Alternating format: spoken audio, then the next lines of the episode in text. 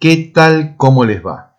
Nuevamente con una entrevista muy importante, una cápsula que vamos a comenzar a, ir este, agregando como un nuevo, una nueva herramienta de ayuda.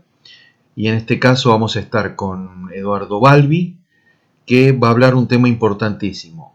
Eh, ¿Cuál es la mirada que debe tener el CEO de una compañía y el uso que debe hacer de todas las eh, el proceso mental de la anticipación estratégica y la gestión de, de riesgo. Bueno, con ustedes, Eduardo Balbi.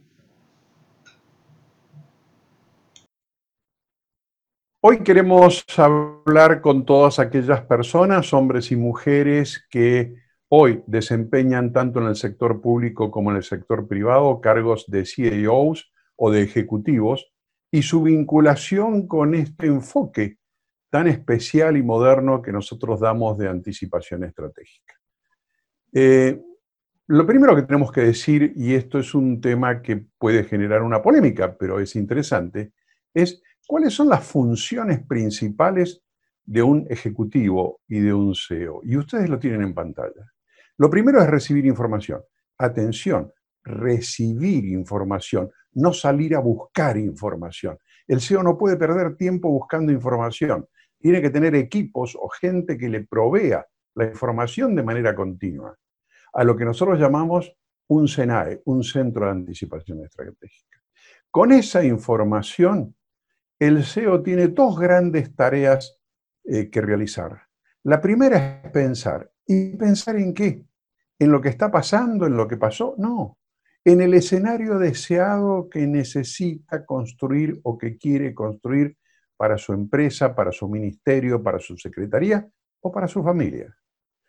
Paralelamente también hay que ser humano y hay que percibir qué está pasando con el personal que uno tiene a cargo, con los bienes que tiene a cargo, con sus responsabilidades. Pero pensar es fundamental. Y luego, el core de la tarea de un CEO y de un ejecutivo es decidir y gestionar. En este caso, cómo lograr ese escenario deseado. Para ello, un CEO, un ejecutivo, tiene que aprender a manejar en su mente, en su pensamiento, en su análisis, los tiempos estratégicos.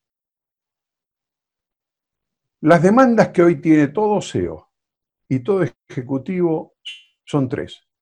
Prevención, prevención, prevención, gestión de riesgos y balance estratégico.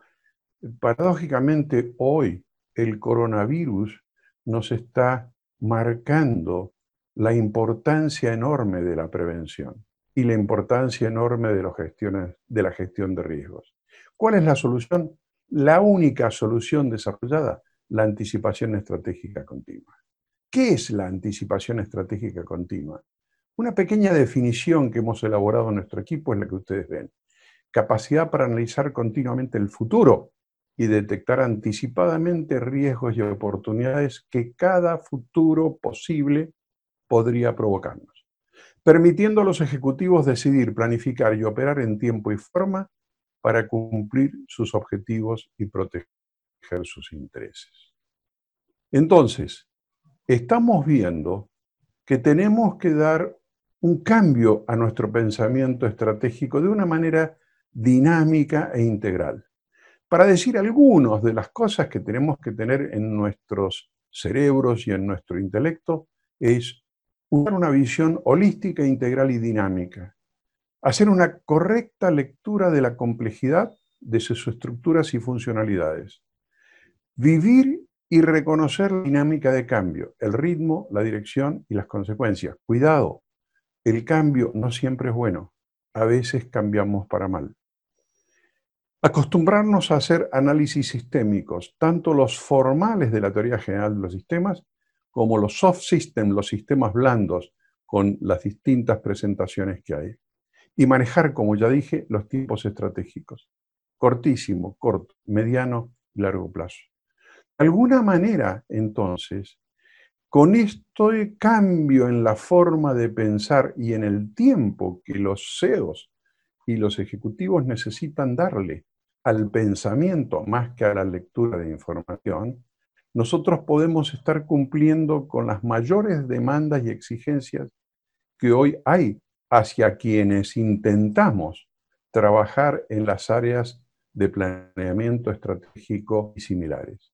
Todas nuestras propuestas nos exigen que sean prácticas, que sean extremadamente realistas, muy eficientes, que puedan atender a diversas demandas. Una cosa es una pyme, otra cosa es una, un holding o una empresa multinacional.